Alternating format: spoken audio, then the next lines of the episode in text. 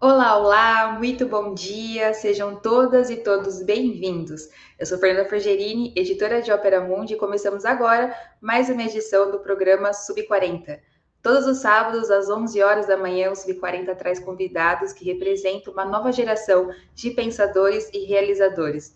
Pessoas de até 40 anos, às vezes um pouquinho mais, que são referências no mundo do trabalho, da cultura, do esporte, das leis, da política e também da comunicação. Já já começamos a nossa conversa, mas antes, preciso lembrar para vocês o quão fundamental é apoiar o jornalismo de Ópera Mundi. Há seis formas de fazê-lo. A primeira é a nossa assinatura solidária em nosso site www.operamundi.com.br/apoio. A segunda é se tornando membro pagante do nosso canal no YouTube. A terceira e a quarta é contribuindo agora com o Super Chat ou o Super Sticker. A quinta é através da ferramenta Valeu Demais quando assistirem aos nossos programas gravados. A sexta é através do Pix. A nossa chave é apoie.operamundi.com.br. Nossa razão social é última instância editorial limitada. A mais eficaz de todas as armas contra as fake news é o jornalismo de qualidade. E apenas o jornalismo de qualidade coloca a verdade acima de tudo. E é jornalismo que a Opera Mundi busca oferecer todos os dias e que depende da tua contribuição. Fiquem aí, porque o Sub-40 desse sábado com Juliana Dalpiva está começando.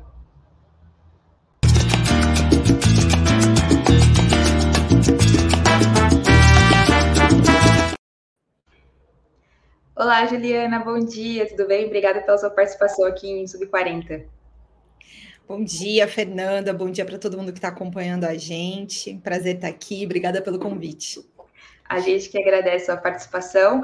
Juliana é professora e jornalista formada pela Universidade Federal de Santa Catarina e faz mestrado em Memória Militar no Centro de Pesquisa e Documentação de História Contemporânea do Brasil, o CPDOC, da Escola de Ciências Sociais da Fundação Getúlio Vargas. Colista do UOL, ela é autora do livro O Negócio do Jair, a história proibida do clã Bolsonaro, publicado pela Companhia das Letras. Nós vamos falar sobre o livro e também sobre a trajetória de Juliana. Juliana, como de praxe aqui, é, mais uma vez, te agradeço pela sua participação, é, por estar aqui no Sub40. E eu queria te perguntar um pouco da sua trajetória, de onde você veio, como você veio parar aqui no programa Sub40. Bom, eu sou catarinense, né? Eu sou do interior de Santa Catarina. Eu nasci numa cidade chamada São Carlos, mas é, morei alguns meses ali. Depois cresci, meus, é, meus pais, minha família toda é, é de Chapecó, é, que fica do lado, é uma das maiores cidades ali do estado, mas fica no, no oeste de Santa Catarina também. E depois, é, enfim, fiz faculdade na Universidade Federal de Santa Catarina, em Florianópolis. E aí, depois, assim, meio cigana, fui é, andando e trabalhando pelo Brasil. É, o meu mestrado eu já concluí, tá? É, eu concluí ele em 2016, no, no CPDOC da FGV no Rio. E eu tô assim, não sou exatamente uma professora, né? Mas eu participo dos cursos do pessoal da Abrage com a, a DIDIN. É, e eu tenho trocado experiências com colegas, com estudantes, e tem sido assim até revigorante, porque é, acho que mais do que até ensinar, a gente troca, né? A gente aprende muito quando a gente divide é, um pouco mais as dúvidas até do que as certezas sobre a profissão e sobre os caminhos a seguir nesses trabalhos que envolvem é, investigação, né? Uma coisa mais metodológica de apuração.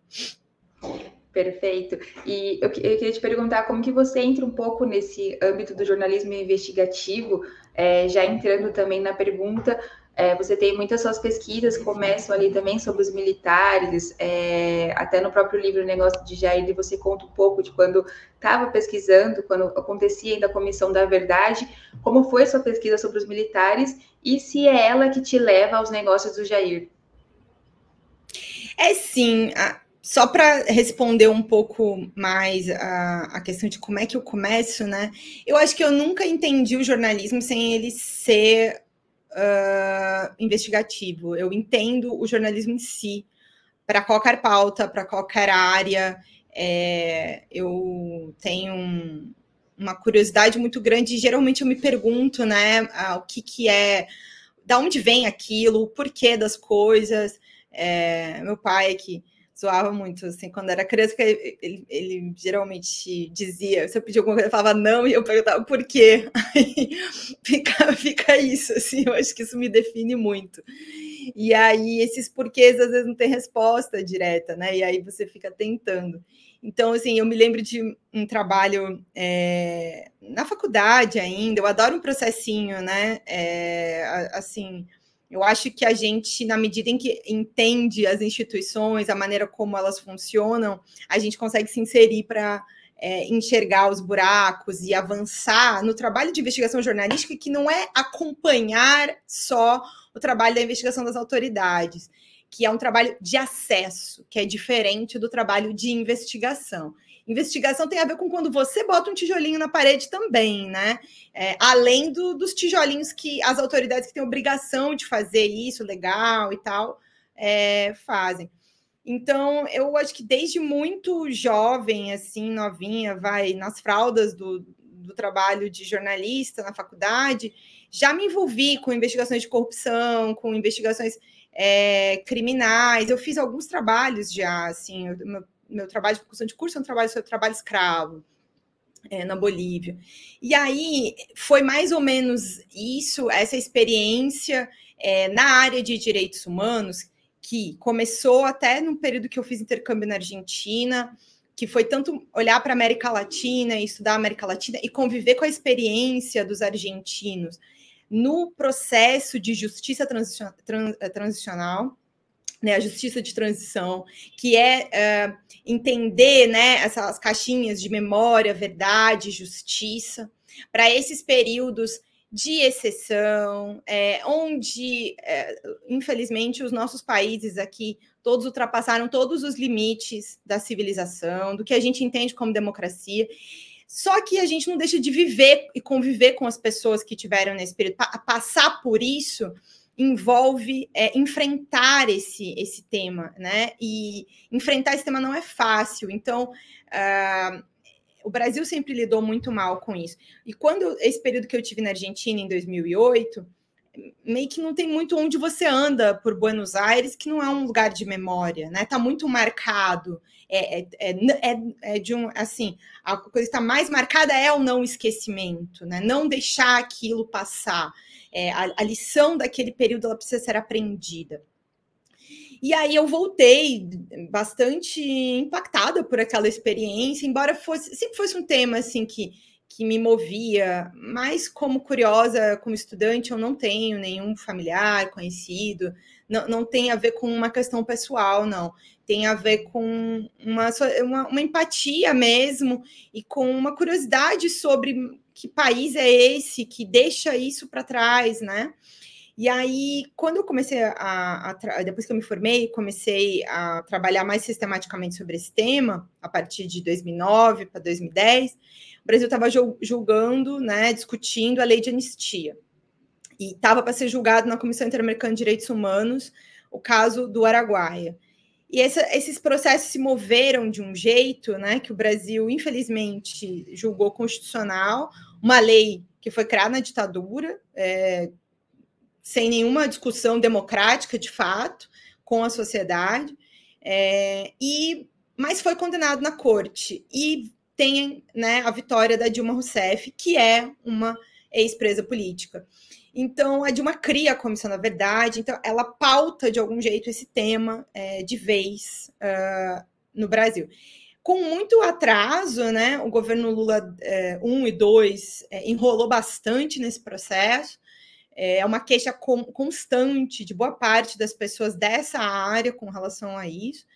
E aí, é, eu começo a investigar isso, eu, come, eu, me dediquei por conta própria, assim, não foi um editor, nem nada, nem uma demanda de trabalho mesmo. Eu comecei a comprar vários livros sobre o tema, alguns eu tenho aqui atrás de mim, desde antigos, coisas dos anos 80, dos anos 70. Eu, eu fui estudando por conta própria. E aí é, fui fazendo uma matéria, outra, fui conhecendo as pessoas, fui me dedicando ao tema. E aí no meio disso, foi entendendo exatamente o que, que ainda não tinha sido feito, né? Para a gente, de fato, avançar em termos de informação sobre os casos de mortes e desaparecidos. É, infelizmente, a documentação ela ainda é muito difícil de acessar, tem muita, tem muita coisa que se perdeu ou que está escondida, mas meio que para a gente saber hoje, para avançar em termos de investigação, continua é, sendo assim, desde do que foi aquela época ali, em 2012, 2013, ou pelos arquivos ou pelos militares. Então eu começo a me dedicar a entrevistar militares do período e, e identificar eles também, porque muitos só se conhecia pelo codinome. E é nesse meio do caminho que eu acabo conhecendo a figura Jair Bolsonaro pessoalmente, né? A, a, figura eu já, já sabia quem era e tudo mais. Mas ele tinha muito contato com vários militares e as pessoas que trabalham com ele também. E aí é nesse nesse inteirinho aí de, de investigar militares que eu acabo cruzando com ele nas ruas do Rio de Janeiro. É, pessoalmente pela primeira vez e acabo tendo algum contato com ele nesse período. É, e aí, enfim, os anos passam, né? E, e, um dia ele vira candidato a presidente da República. E aí começa com esse discurso falacioso, mentiroso, ah, de ser um homem é, contra o sistema, não corrupto, é, de família. É, e aí né, eu né, olho para aquela situação e falo assim: ah, não, não, não, não, não. Não é possível, né? Mas não é possível também que as pessoas acreditem nisso. E aí ele também era, jornalisticamente falando, a novidade naquela eleição, porque os outros candidatos, a maioria deles ali, eram figuras já bastante exploradas, politicamente falando, né? É, seja 2018, estou falando aqui o Alckmin, o próprio Haddad, é, a Marina, é, é, assim, os principais ali já tinham uma história pública bastante conhecida. O Bolsonaro, este é o erro, acho que, maior da imprensa que se subestimou o fato de que, porque achava que também conhecia ele por 30 anos, por ele transitar ali no, no, no, Congresso e falar aquela, aquele bando de absurdo que ele sempre falou, até criminoso em alguns aspectos. É, e dá por, por isso, né? Ah, sabemos quem é o Bolsonaro. Não, não sabemos quem é o Bolsonaro a fundo. E aí eu entro dentro disso, é, fazendo um pouco o papel que da brincadeira do meu pai, que é o mas por que que isso está acontecendo? Quem é esse cidadão? Mas de verdade, né? Não é essa pessoa que se apresenta, essa essa aparência, essa carcaça. É, Juliana, a gente é, faz uma outra pergunta. Você coloca no começo da sua resposta em relação à Comissão da Verdade, né, da, do governo Dilma, de ter de fato colocado para a trabalho essa comissão, e para algumas análises, essa comissão da verdade que pode ter é, ajudado, auxiliado, ou meio que uma questão dialética da volta dos militares, é, a exposição dos militares, né, esse partido fardado que tomou conta do Brasil. É, você pensa nessa mesma linha? Você acha que, de fato, essa geada de Bolsonaro 2018, é, ancorados pelos militares aí também, o governo dele teve diversos militares é, participando da sua gestão como uma, uma resposta à Comissão Nacional da Verdade? Olha, uma parte talvez sim, uma parte disso talvez é, nesse período eles tenham tido que se organizar, né? É, eles uh, se sentiram atacados nessa época. E, e aí, politicamente, é, é muito incompreensível isso, assim, do ponto de vista legal e institucional, e eles como servidores públicos, porque eles não precisam se confundir. O, o, as novas gerações, pós-ditadura, não deveriam se confundir com aquela que estava na ditadura, com as pessoas que fizeram é, tortura, desaparecimento, que foram responsáveis, talvez, ah, não, não torturou pessoalmente, mas autorizou, dirigiu o curso, estava na linha de comando, tem responsabilidade também. É, só que na medida e aí eu, essa, essa responsabilidade ela precisa ser compartilhada com todos os governos que foram é, democraticamente eleitos, inclusive é, depois da ditadura, porque a verdade é que ninguém queria realmente enfrentar isso. Isso foi sendo passado à frente, assim, sempre mais ou menos, né? O Brasil nunca tomou essa questão como a Argentina tomou e, e vamos enfrentar e vamos resolver. né? E, e isso aqui não pode se repetir. O Brasil sempre fez pela metade, sempre fatiou e empurrou com a barriga. Então, por exemplo, o Brasil vai ter a primeira lei de mortos e desaparecidos, né, reconhecer que o Brasil, que o Estado brasileiro esteve envolvido na morte, no desaparecimento de cidadãos brasileiros durante aquele período em 1995. São 10 anos depois do, do primeiro governo civil. Então, esse período já é assim, e, e, e, assim, uma dificuldade enorme para se fazer aquela lei. Ah, muito importante que ela foi feita, foi, mas com muito atraso. O tempo que se perde é, ao não investigar esse tipo de crime é um tempo que você perde é, você perde documentos, você perde oportunidade. Aí depois da lei de mortes desaparecidas, até a criação da comissão da verdade, né? Em 2000 e ela vai ser criada em 2011 um, e aí vai começar a funcionar mesmo em 2012. Então, são, é muito tempo, é, é, é, muito tempo. Tem a comissão de anistia no meio disso, que aí é uma outra discussão bastante complexa, que é indenizar as pessoas né, pela, pelas perdas é, financeiras também que existiram nesse período, que existiram, é, mas é uma discussão bastante complexa. Então, eu te diria que, assim, mais do que a gente olhar para esse processo é, do que aconteceu ali 2010, 2011, 2013, 14, com esse período em que a comissão, na verdade, começa a trabalhar e os militares começam de alguma maneira a reagir, eu acho que tem que olhar para o período todo. O erro começa lá atrás, quando não se enfrenta isso. Eles, de algum jeito, ao longo desse tempo, a, a, instituição nunca passou por uma revisão da maneira como dá aula, da maneira como forma seus oficiais, da maneira como forma seus, uh, seus cadetes. E aí continua sendo ensinado desde a Revolução de 64. Continua ensinando a Revolução de 64. Continua ensinando a torturar também quando os soldados chegam para o início da, dos trabalhos, né? A, o, o, batismo. Então, assim, a gente continua, infelizmente, ainda acontecendo casos desse tipo. Aqui e ali, de vez em quando, tem notícia disso. Então, essa, essa lógica violenta ela continua se reproduzindo. E aí, essa arregimentação, essa organização, é como se ela tivesse lá ainda, sabe, o tempo todo. Ah, ela vai explodir nesse, nesses últimos anos. Sim, mas eu não vejo só como aquele período, não. Eu acho que é uma maneira muito rasteira de resumir o que aconteceu naqueles anos, porque várias outras coisas aconteceram junto também. E, e que dificilmente, e eu nem sou historiadora, eu sou só assim uma ué, é, admiradora do campo, estudo ali um pouquinho as coisas nunca acontecem é, sem um, um, processo que se desenvolve ao longo do tempo, de maneira lenta. E, e aí, uma hora, as pessoas param e enxergam o monstro que está criado. Então, assim, ah, eles se organizaram mais a partir daquele período, sim. Mas eles nunca deixaram de estar, de alguma maneira, organizados. Até as comemorações do golpe, ué, sempre existiram, sequer eram proibidas sabe? Então, é, o Bolsonaro impulsiona eles. Isso é um fato. É, mas sempre isso estava ali, sabe? Latente durante todo esse período. Sim, perfeito, Juliana. Nesse sentido do, do Bolsonaro inflar isso, eu queria entrar um pouco na, na, na sua obra, né, os negócios de Jair que é uma investigação sobre as origens do patrimônio político e financeiro de Jair Bolsonaro e também da sua família.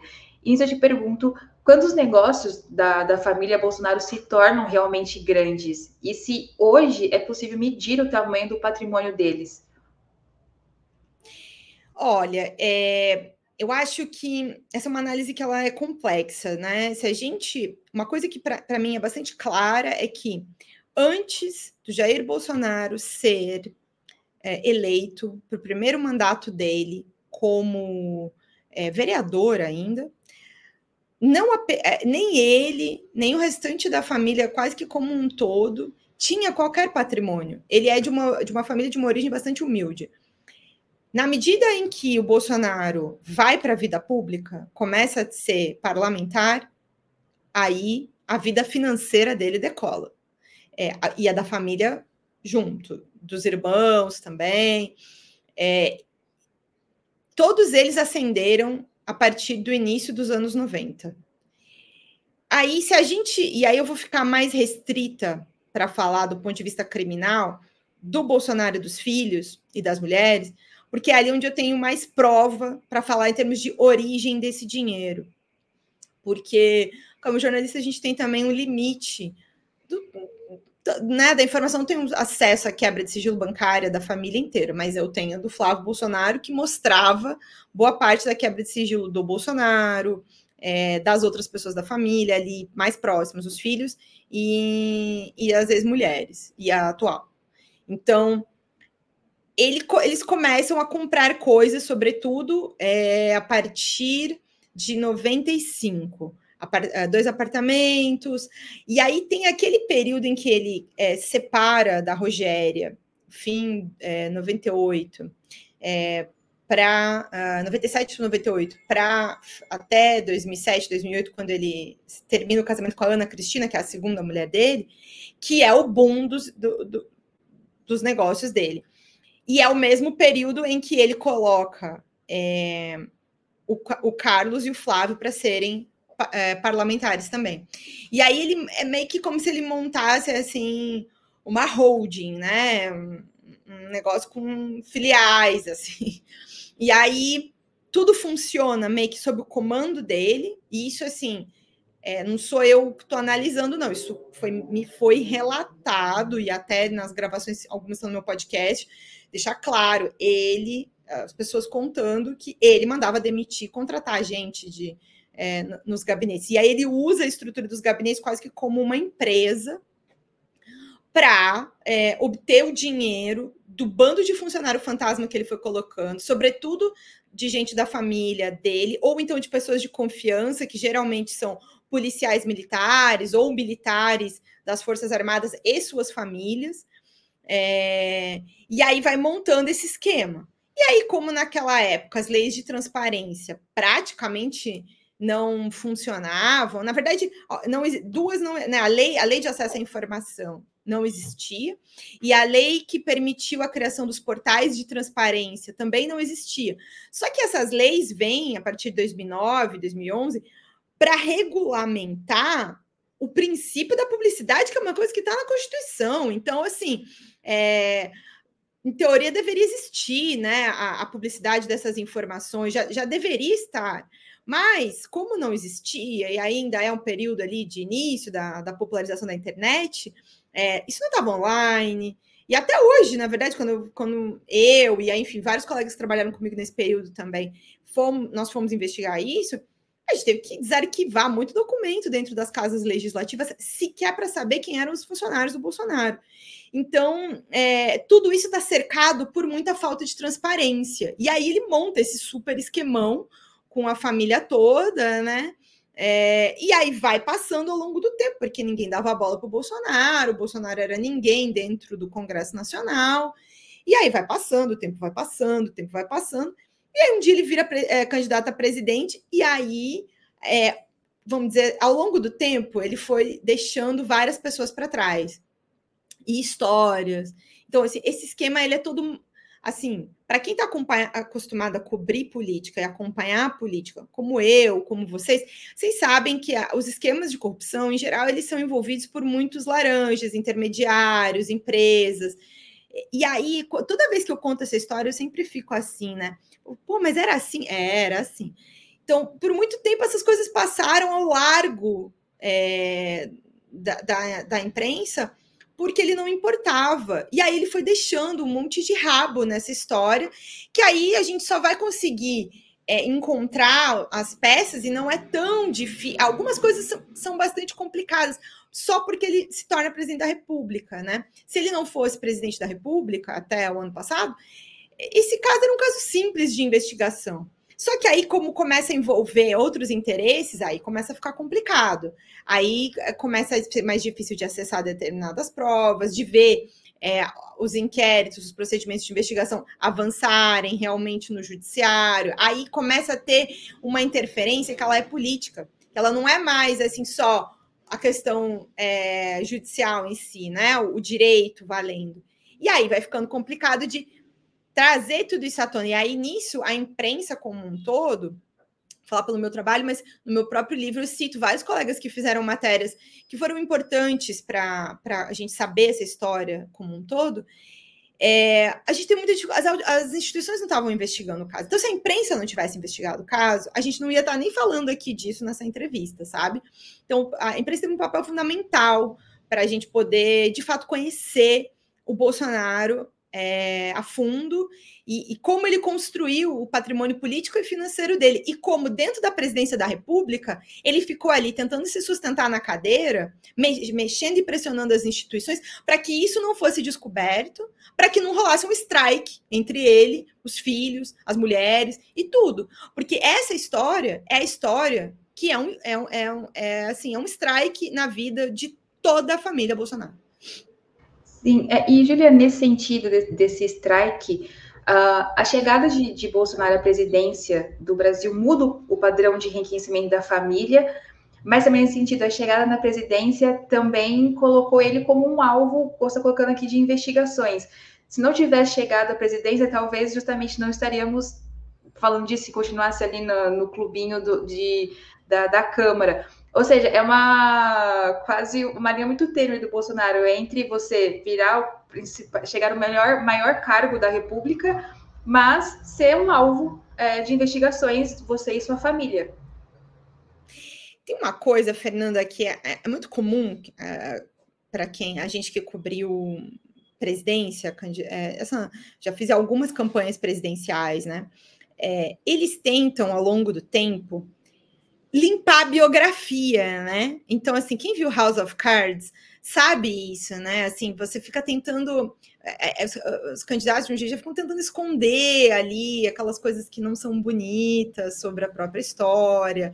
E aí, porque qualquer coisa pode ser usada politicamente, tanto do ponto de vista de casos de corrupção e tal, mas também de questões pessoais, né? Porque ah, o, o cara é progressista, na cabeça, mas ele está num partido conservador e ao centro, aí ele quer ter um discurso, tem que alinhar o discurso. Né? A gente viu isso em algumas campanhas, né? Por exemplo, a, a gente sabe que a, a, Dilma sempre foi a favor é, do, do direito das mulheres, né? A favor da legalização do aborto. Mas na campanha aí fica complicado num Brasil conservador. Aí, come, aí começa também. O Serra viveu esse mesmo dilema na campanha de 2010, também queria se dizer contra, e aí tinha uma história dentro da própria família em torno disso. Então, essas coisas. E o Bolsonaro, igual também, que é outro que também adora falar que. Ah, e usar isso politicamente, e ele próprio também. É, já defendeu que é a mulher que decide, viveu isso em, com, com um, um dos filhos dele, que, que, que era um, um relacionamento extraconjugal no início. Então, isso para ficar em um, um aspecto.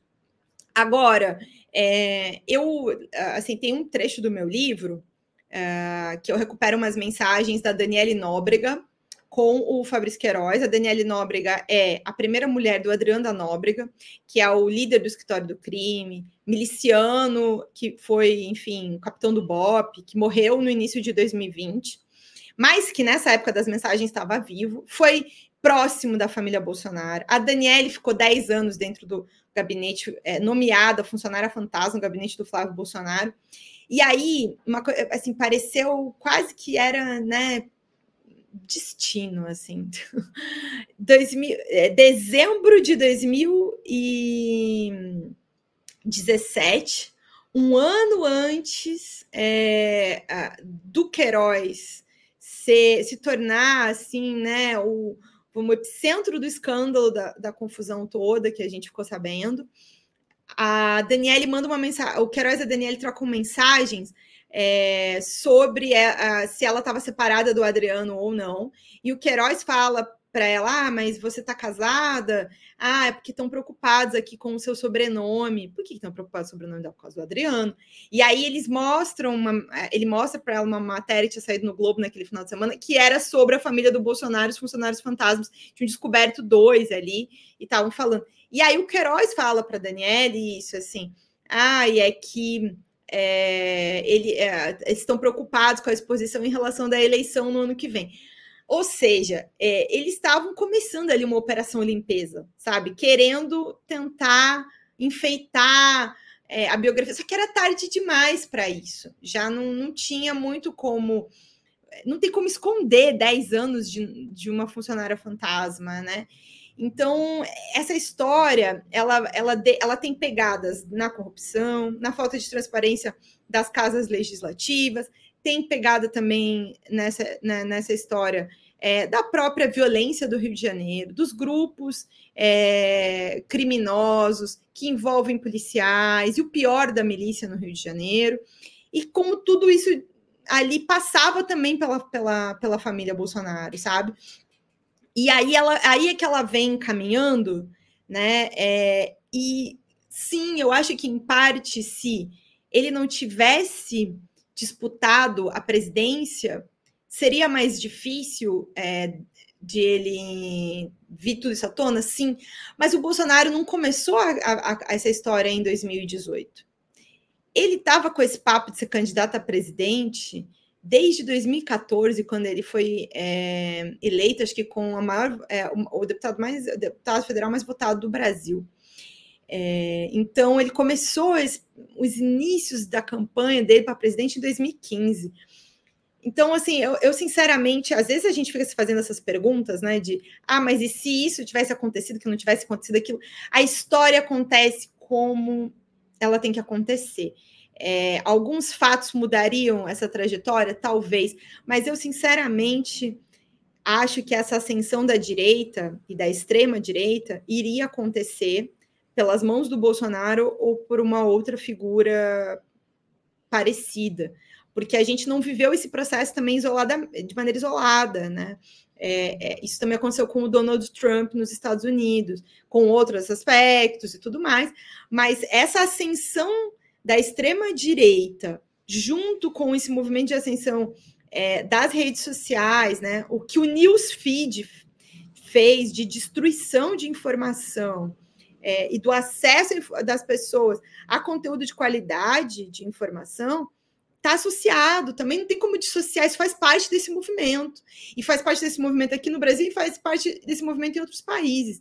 Então, eu não vejo muito como a gente não iria acabar chegando com outros ingredientes no mesmo resultado.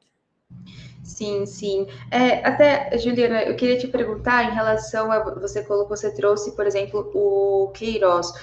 E e nesse sentido, eu te faço duas perguntas em relação a ele, de quem são esses principais agregados da família Bolsonaro. E o Queiroz, ele, ele como se fosse tornou uma peça-chave nos negócios de Jair Bolsonaro, que até no livro, o nome do capítulo é o braço direito, né? Que ele sai de PM para o faz tudo do, do clã Bolsonaro.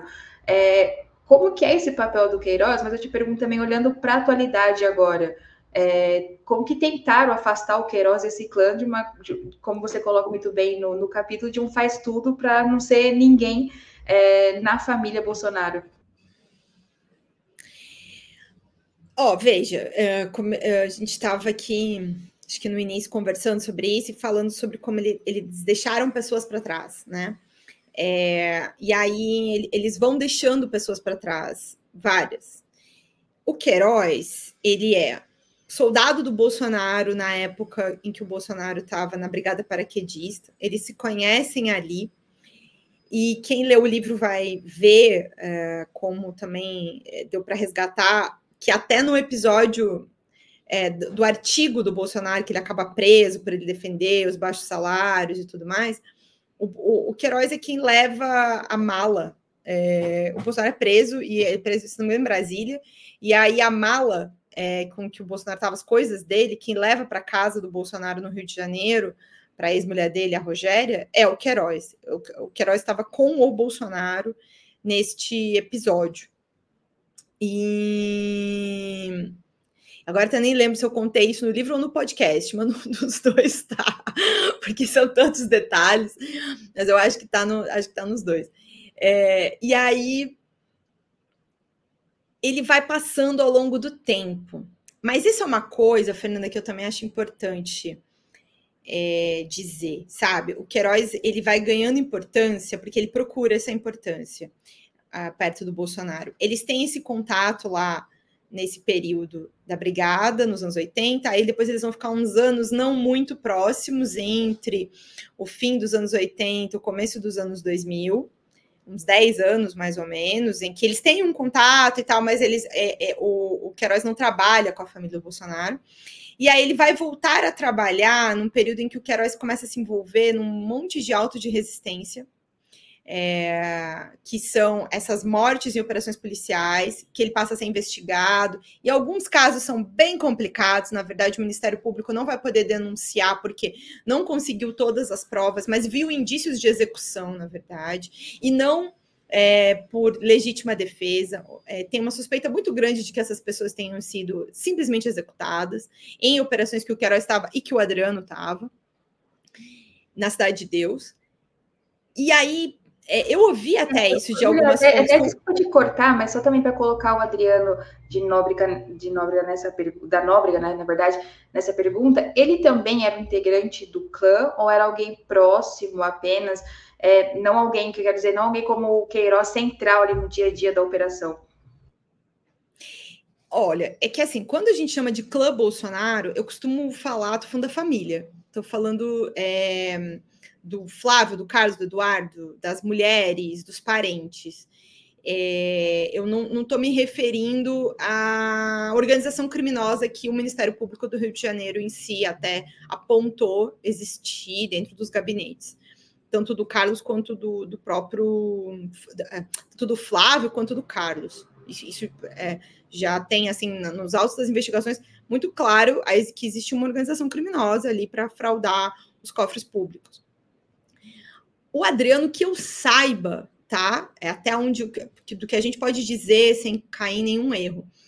A gente sabe que, que ele uh, tinha uma relação próxima a ponto de empregar do, do Flávio empregar a mãe e a ex-mulher do Adriano por vários anos, né? A, a, a mãe por acho que dois e a ex-mulher por dez.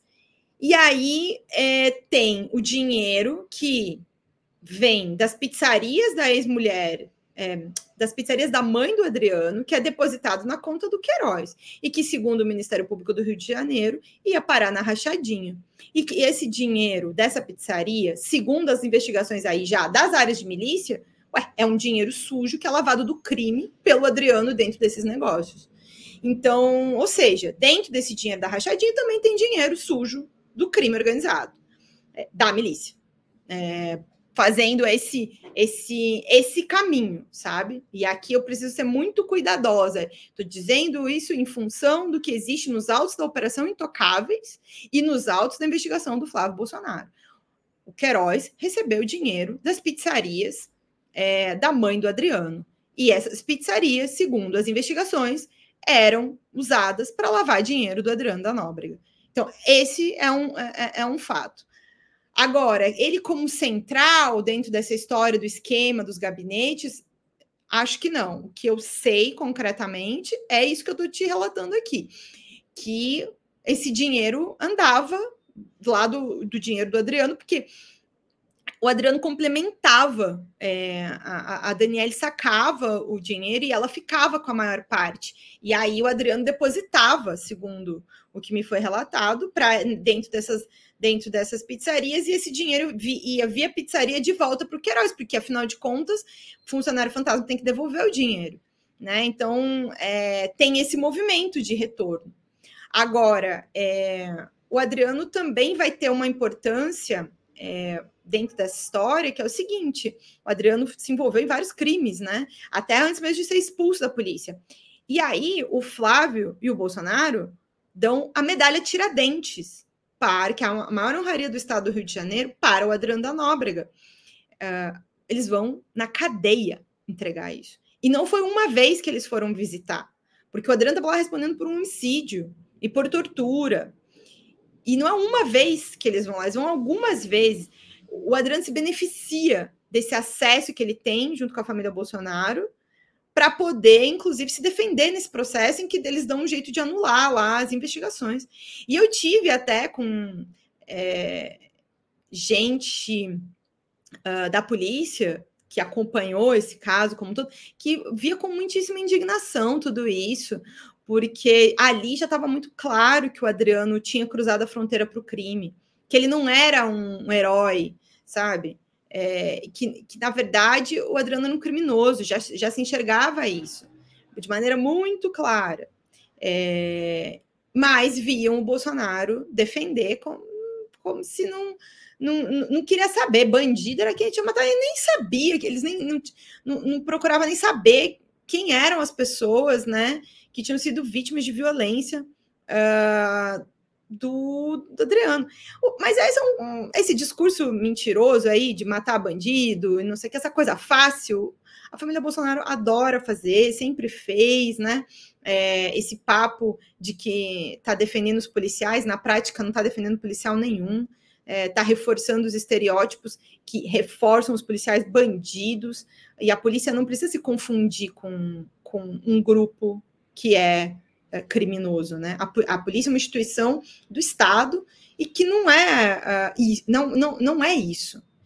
Mas eles sempre atuaram dessa maneira para defender é, essa lógica que, na verdade, acaba colocando a vida das pessoas é, sob risco e sob preço.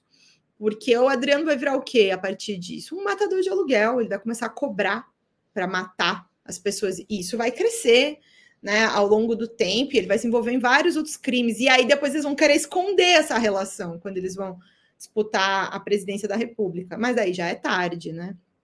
E aí, enfim, acaba que depois disso começa, né, na, na, presidência o tempo todo eles vão querendo se desvincular, não, quem deu essa medalha foi, ah, a indicação foi do Queiroz, que deu essa medalha quando a gente achou que ele era um herói, a gente não sabia, não sabia, mas queria esconder a Daniele, né, então aí começam as mentiras, a hipocrisia, só que aí já é tarde, ficou muita coisa pelo caminho. Perfeito, Juliana. Eu queria te perguntar é, em relação a que até no, nos últimos dias é, tem mais destoado também, é, o filho mais novo de Jair Bolsonaro, o Jair Renan, que ele tem sido um assunto recente nas redes sociais. É, qual é o papel dele? Como você percebe o papel dele como filho mais novo nos negócios do clã Bolsonaro? a questão, e aí é, até eu acho que eu comecei a responder e não, não, terminei sobre essa questão das pessoas centrais. Tem uma figura que é, que é central na vida do, do Bolsonaro, que é a segunda mulher dele, que é a Ana Cristina Siqueira Vale. Que ela é mais importante até que o Queiroz, porque na verdade é no período do casamento com ela, e ela, como chefe de gabinete do Carlos Bolsonaro, é, meio sócia dessa operação ilegal que existia, que faz a ascensão do Bolsonaro. E ela é a mãe do Jair Renan. Então, se tiver, o Jair Renan vai crescer no meio disso, dessa é, construção desse patrimônio político e financeiro em meio a esses crimes todos. E aí, depois, ele também é uma criança que vai ficar no meio da briga da separação dos pais, da mãe que vai para a Noruega e quer levar ele, mas leva ele escondido, do Bolsonaro que quer que o menino volte, é, e de uma briga que eles tinham pelos bens. Então, Jair Renan cresceu num ambiente de muito conflito, e aí também não se dava nem um pouco bem com a Michelle Bolsonaro, não se dá bem até hoje, ele pode falar o que ele quiser, testemunha é o que não falta sobre a, a relação extremamente difícil que ele tem com, com a Michelle, eu relato um pouco disso no livro também, mas porque eu acho que é, essas brigas explicam até opções políticas, né? Uh, e não só o, o, Jair Renan, mas o Carlos também tem uma relação muito difícil com a Michelle. É, a ponto dela, ano passado, ela ter expulsado ele do Palácio da Alvorada no, na última semana do segundo turno. Então, e, e, eles andam, né, assim, sempre juntos. As figuras da família são importantes politicamente. É, o Jair Renan tenta se aproveitar desse momento de crescimento do Bolsonaro, né? Ah, como influencer, aí ele foi investigado por tráfico de influência, por levar empresários para o Palácio do Planalto, é, que queriam se aproximar. Uh, ele também está tentando é, moldar aí uma ca carreira política em função do sobrenome, que é a mesma coisa que as duas ex-mulheres do Bolsonaro também tentaram fazer a, a, Rogéria foi candidata a vereadora é, em 2020 embora ela já tenha sido vereadora no período em que ela foi casada com o Bolsonaro e perdeu o espaço dela político para o Carlos, porque o Bolsonaro botou o Carlos para concorrer contra a própria mãe em, em 2000.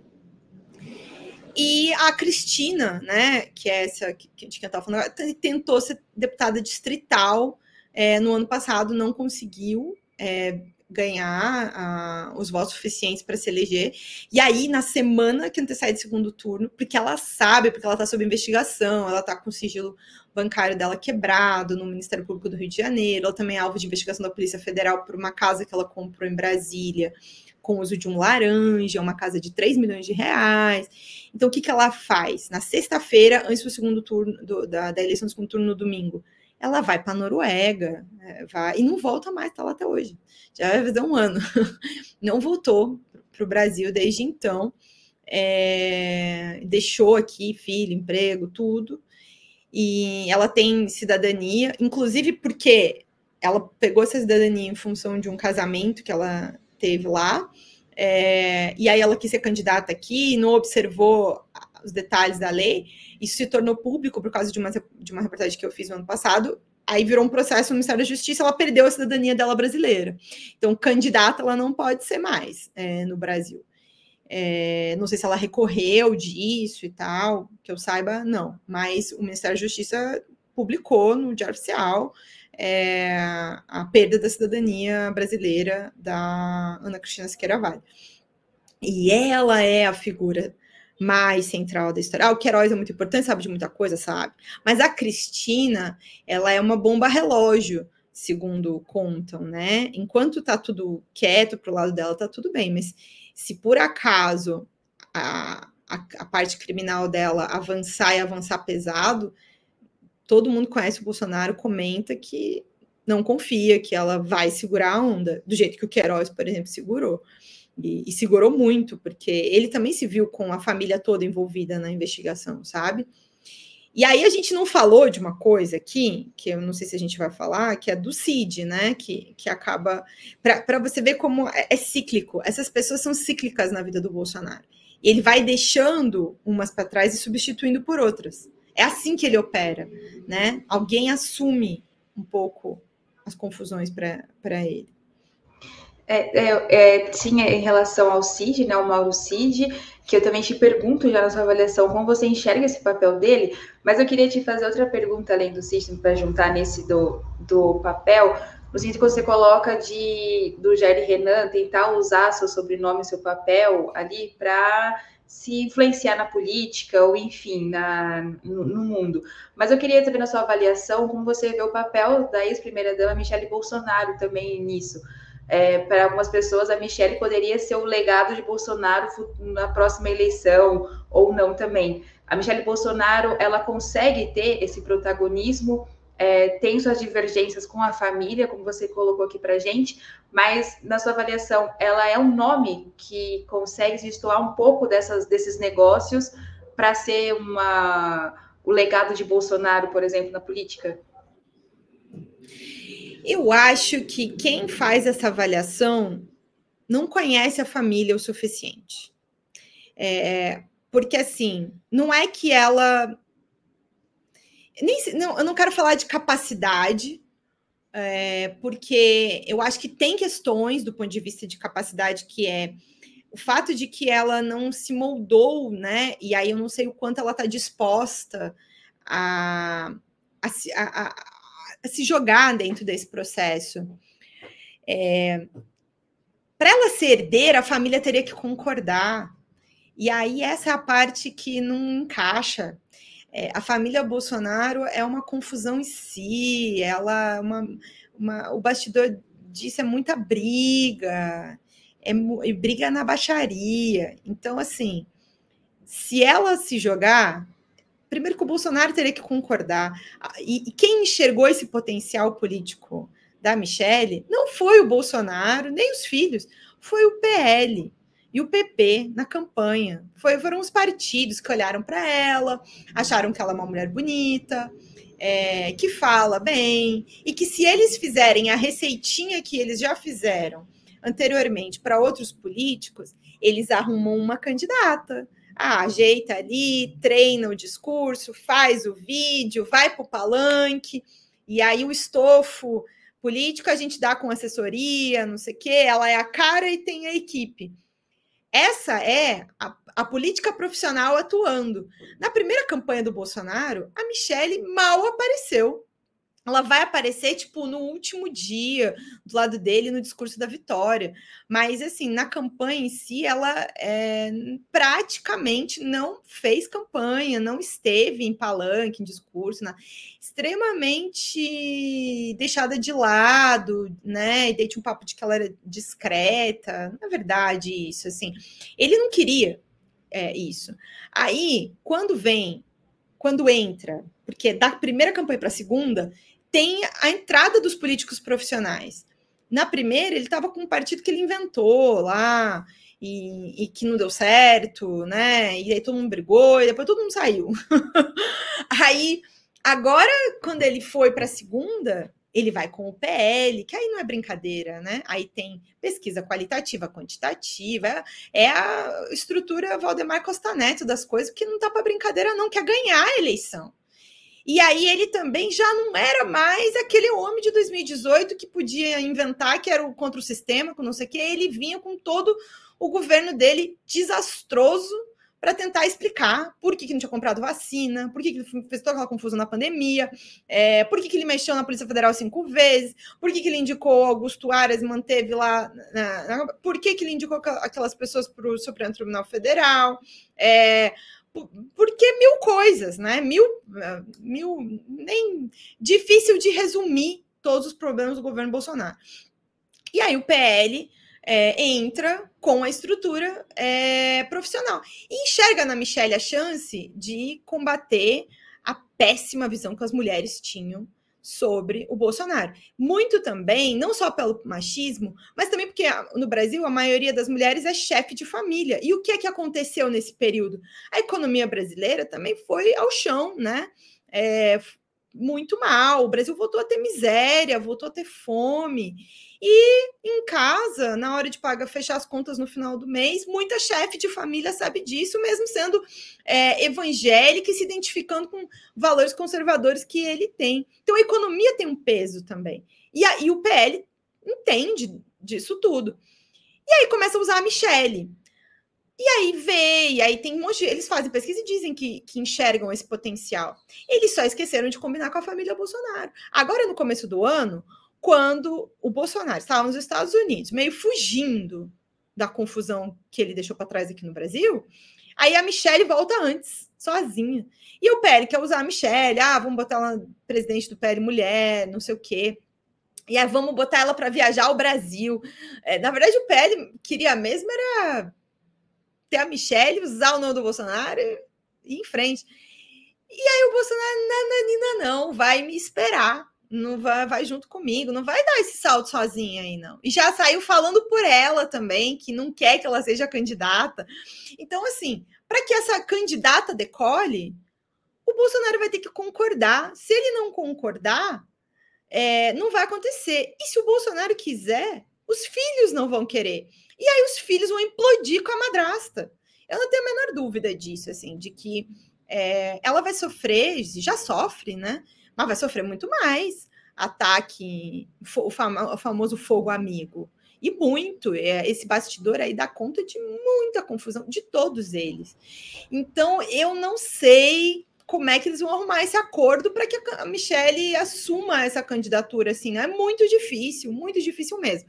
Impossível não é coisa que eu mais vi na política brasileira também essas voltas, né? Eu, e aí até o próprio Bolsonaro, eu acho que não é uma carta fora do baralho, é independente de tudo isso que está acontecendo é, na, na, nas, nas investigações criminais dele. Um momento é de baixa, um momento é de dificuldade, ele ainda vai viver muita coisa dentro do ponto de vista criminal. Agora, eu tenho minhas dúvidas se isso de fato vai terminar numa prisão, sabe? Eu acho que o que vai acontecer é uma denúncia, eu acho que ele vai responder um processo criminal, mas eu acho que ele vai responder em liberdade, a menos que aconteça uma coisa assim, ele foi pego em flagrante é, num crime gravíssimo, mais do que tudo já aconteceu, é, não acredito numa prisão antes de, de uma condenação, sabe? No Supremo Tribunal Federal, que é onde, enfim, vai acabar sendo julgado esse caso. Mas eu acho que tem muita novela, tem muitos episódios nessa série ainda, sabe? É, eu acho que vai umas temporadas ainda para acabar. Não, não, eu não tô, é, eu tô vendo se aproximar a conclusão dessa investigação que a gente viu nesses últimos é, meses, que envolve o golpe de Estado, é, essa apropriação das joias e de patrimônio público que foi dado como presente. Eu estou vendo essa conclusão acontecer. Mas se isso vai virar de fato uma coisa que vai gerar é, uma prisão do Bolsonaro, eu, eu, eu aprendi que a gente espera e aguarda para ver se isso vai acontecer mesmo.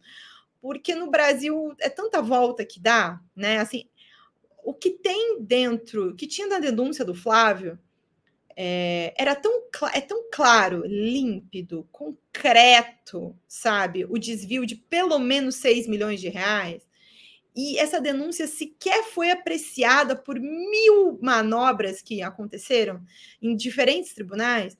Então, momentaneamente, ele está com uma investigação que está sendo refeita, que pode avançar e, e voltar a ser um grande problema para ele mas também pode não acontecer. E eu não, duvido que esse tipo de coisa aconteça do ponto de vista do Bolsonaro também. E aí o Cid, por exemplo, né? É, o Cid é, agora já respondendo a outra parte da sua pergunta, uh, o Cid não é uma pessoa que está na história do Bolsonaro desde o início. É, quando eu terminei o meu livro, acho que eu, eu não lembro direito se o Cid chega a ser mencionado, porque ele não é uma pessoa que, que representa, que estava lá em, em momentos é, importantes da história do Bolsonaro. Várias outras pessoas estavam. E aí o Cid vai ganhar essa importância quando ele é apontado como ajudante de ordens. E a princípio ele era uma pessoa discreta. E aí aos poucos ele vai botando as asinhas de fora. Como é que ele vai botando essas asinhas de fora? Na medida em que as figuras importantes da história do Bolsonaro vão perdendo espaço. Então, elas vão sendo substituídas em função é, até dessas questões é, que envolvem essas investigações, que envolvem esses constrangimentos. Embora tenha um núcleo duro de pessoas ali que está envolvida nesses episódios é, e que apareceu pouco ainda nessas investigações e que eu diria que ainda vai aparecer. É, porque não tem como. Tinha o que eles chamam de cozinha do Bolsonaro, lá, o núcleo duro, uh, que eram os chefes de gabinete, uh, o, o, Pedro Souza, o Célio Faria. Essas pessoas participavam de, de, de, dessas, dessas conversas. O quanto elas sabiam, o quanto elas não sabiam, não sei, mas elas participavam. É, nos relatos que eu, que eu tenho, elas participavam dessa estrutura, né? É, eu estou muito curiosa pela, pela delação do CID e, e pela conclusão desse processo, sabe? Porque até onde eu apurei, o que eu soube, né? Eu acho que o Cid tinha, sim, algum protagonismo que não tira a responsabilidade do Bolsonaro maior, que é como presidente da República, é, ele tem. Mas uh, os, os, relatos são muito difusos, né? Nas mensagens que o Cid trocava com o Fábio Van Garten, agora já quando o escândalo vem à tona e eu tive acesso a uma parte disso, fiz isso, fiz reportagem sobre isso na minha coluna no UOL, o Cid, é, de algum jeito, fica dizendo que Bolsonaro não sabia do colar, é, é, não sabia que era um colar, né? Quando ele manda ir buscar lá na receita e tal, ele não sabia que era um colar de diamante. Ele disse, né? Diz o Cid nas mensagens que ele não sabia que era um colar de, de, de diamantes. Ele vai saber depois. Só que eles já tinham vendido um Rolex antes disso, né?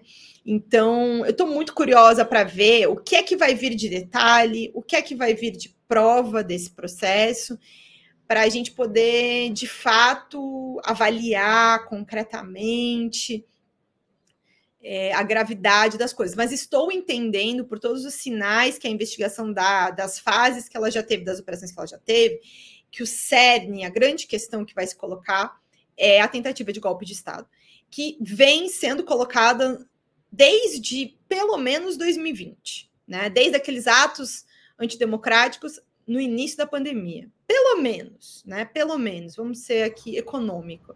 Mas ali o Bolsonaro já começava a, a botar ali as asinhas dele de fora, já com medo de perder a eleição, já querendo arrumar uma narrativa de fraude nas urnas, e é onde ele começa a criar esse, esse clima. E aí isso vai crescendo ao longo dos anos.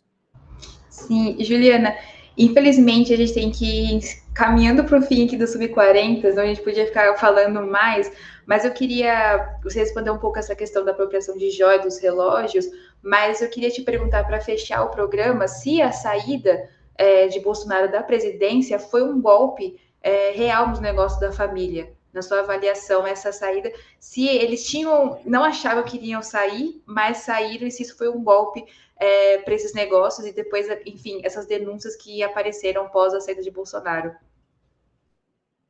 Acho que a perda do poder ela é muito importante dentro disso, porque eles tinham ido para um processo de tudo ou nada, né? O que foi feito no segundo turno para tentar vencer a eleição, e no primeiro também, é... nunca antes na história desse país, né? Assim, o tanto de dinheiro público que foi usado via programas e benefícios sociais, é, a operação da Polícia Rodoviária Federal no dia da eleição. Me lembro de ter visto aquilo e pensado assim, gente, eles devem saber que eles vão perder a eleição, porque é tanto desespero que até isso, até essa operação tá, tá sendo feita. Eles devem eles devem estar tá achando que eles vão perder mesmo, que eles estão é inacreditável uma coisa dessa. Embora eu tenha relatos de que eles achavam que que iam ganhar, mas mesmo achando que iam ganhar, estavam apelando para tudo quanto é coisa, né? Teve ordem de censura em reportagem, na nossa reportagem dos imóveis no primeiro turno, uma semana antes do primeiro turno, teve pedido de ordem de censura, que aí depois também ficou pior, porque iluminou ainda mais, deu uma, muito mais holofote para o caso, é, e aí um, o ministro Mendonça teve que né, fazer valer a, a jurisprudência do Tribunal Federal e retirar a censura, mas isso acabou gerando muito mais informação e, e circulando a, a história. É, eles vão se encontrar com aquele operador uh, argentino, o Fernando Serimedo, que também ajuda depois a, a divulgar relatório falso de, de que as urnas teriam sido fraudadas. O Eduardo Bolsonaro vai à Argentina fazer isso se encontrar com esse ser medo em pleno segundo turno, e aí depois faz a live. Então, assim, eu acho que atrapalhou os negócios, alguns que a gente sabe, né? E aí o que a gente não sabe. Porque, veja, até essas próprias joias, uma parte delas, eles acabam vendendo nesse processo de já perderam a eleição e estão arrumando um jeito de o que fazer indo para os Estados Unidos, né? É, então, eu, eu diria, eu, no começo do ano, eu dei algumas entrevistas em que eu falei sobre a necessidade de fazer um inventário do caos. Eu acho que o que está acontecendo nesses últimos meses, essas investigações, é parte do inventário do caos. Mas tem tanta coisa ainda para para se saber mais detalhadamente, sabe? Que eu acho que só depois que concluir essa investigação, por exemplo, é, que é, é uma mesma investigação, né? Sobre o golpe, sobre é, a apropriação da, ilegal das joias e tudo, é que a gente vai saber, por exemplo, né, o uso dessa estrutura do Estado para tantos crimes diferentes. Então, acho que vai um tempo ainda para a gente saber todos esses detalhes, mas tem muita coisa que, que vamos ver depois do que vier do relato do Cid, até pra, porque vai envolver outros personagens e o que os outros personagens vão falar. Uh, mas tem muita coisa para saber ainda. Ainda é cedo para a gente é, ter noção de tudo que eles foram que foi feito usando o poder que eles tinham para nomear, inclusive, enfim, as nomeações que foram feitas, né, ao longo desse tempo. Acho que tem muita coisa para vir à tona ainda. Vai demorar muito tempo para esse processo de saneamento pós-Bolsonaro é, encerrar. Sim, é isso, Juliana. Eu te agradeço mais uma vez a sua participação aqui no Sub40. Infelizmente, não conseguimos abarcar tudo é, que seria possível sobre o assunto, mas eu te agradeço ainda assim sua participação. E queria fechar fazendo nosso questionário aqui do Sub40, começando a te perguntar uma dica de um filme ou uma série que você tenha gostado e que quer indicar para nossa audiência. Eu vou indicar o nosso sonho, que é a história do Claudinho e Bochecha, que é um filme lindo, super emocionante, que acho que tem muito de Brasil ali. E eu adorei, assim, achei, achei um filme maravilhoso. É, você tem alguma dica de livro para gente? Eu estou numa fase lendo muitas mulheres, e, e, e, então eu gosto muito da trilogia napolitana da Helena Ferrante é, que é uma história de duas, de duas, meninas ao longo de toda a vida. E aí, como já terminei algum tempo a tetralogia, é, eu saudades de Helena Ferrante. Aí eu fui ler a, umas amigas chamam de a mamá da, da que é a, a, inspiração da Helena, que é a Elsa Morante. É, e aí, eu, enfim, eu trouxe. É, ela tem alguns livros ah, no Brasil traduzidos, mas ela é italiana também mas eu trouxe um agora de uma viagem que chama El Chao Andaluz, que é, são contos da Elsa Morante. É, que são inspiração também para quem gosta da, da, Helena, que é um pouquinho mais conhecida aí, para quem gosta de literatura. É, eu tenho lido é, alguns livros dela. Perfeito. É, queria te perguntar se você tem um ídolo político, uma pessoa que te inspira no mundo da política, do jornalismo, enfim. Essa pergunta é duríssima, né? Muita gente me inspira. Eu vou ficar aqui com a Maria Teresa Rondeiros, que é uma jornalista colombiana, uh, que eu tenho admiração muito grande com ela. Eu tive o prazer de fazer alguns trabalhos com ela, agora de integrar um grupo que, de jornalistas latino-americanos que ela está organizando, que é o CLIP, que é o Centro Latino-Americano de Investigação Jornalística. A Maria Teresa fez vários trabalhos é, importantes na Colômbia, é, envolvendo o narcotráfico, mas ela é uma pessoa extremamente humana, então também esses trabalhos em, têm uma preocupação desde o ponto de vista da sociedade, das vítimas, das pessoas, e, e ela, além de ser uma grande jornalista é, enorme, ela é um ser humano também, assim, ímpar, sabe? Quem conhece a Maria Tereza, quem não conhece, dentro desse nosso meio, assim, sobretudo, precisa conhecer. Porque ela, ela é extremamente inspiradora. Perfeito. Para fechar o nosso questionário, Juliana, também te pergunto um momento histórico do qual você gostaria de ter participado ou, quem sabe, de participar futuramente. Eu sempre me perguntei se eu não gostaria de ter vivido o ano de 68, né, por toda aquela efervescência. Mas, até porque tudo é tão duro, né, e, e os momentos são tão duros, eu uh, mais recentemente refleti, assim, que eu queria ter vivido e, e acompanhado a, a, cobertura da Constituinte, né, eu era bebê nessa época, assim, criancinha. Então, eu não pude ver e acompanhar como profissional, é, né, o momento que a gente está discutindo o Brasil, né, que país a gente quer, quais, é, quais são as nossas bases para construir esse Brasil. E, e, e, esse momento é um momento muito bonito, né, de, de discussão.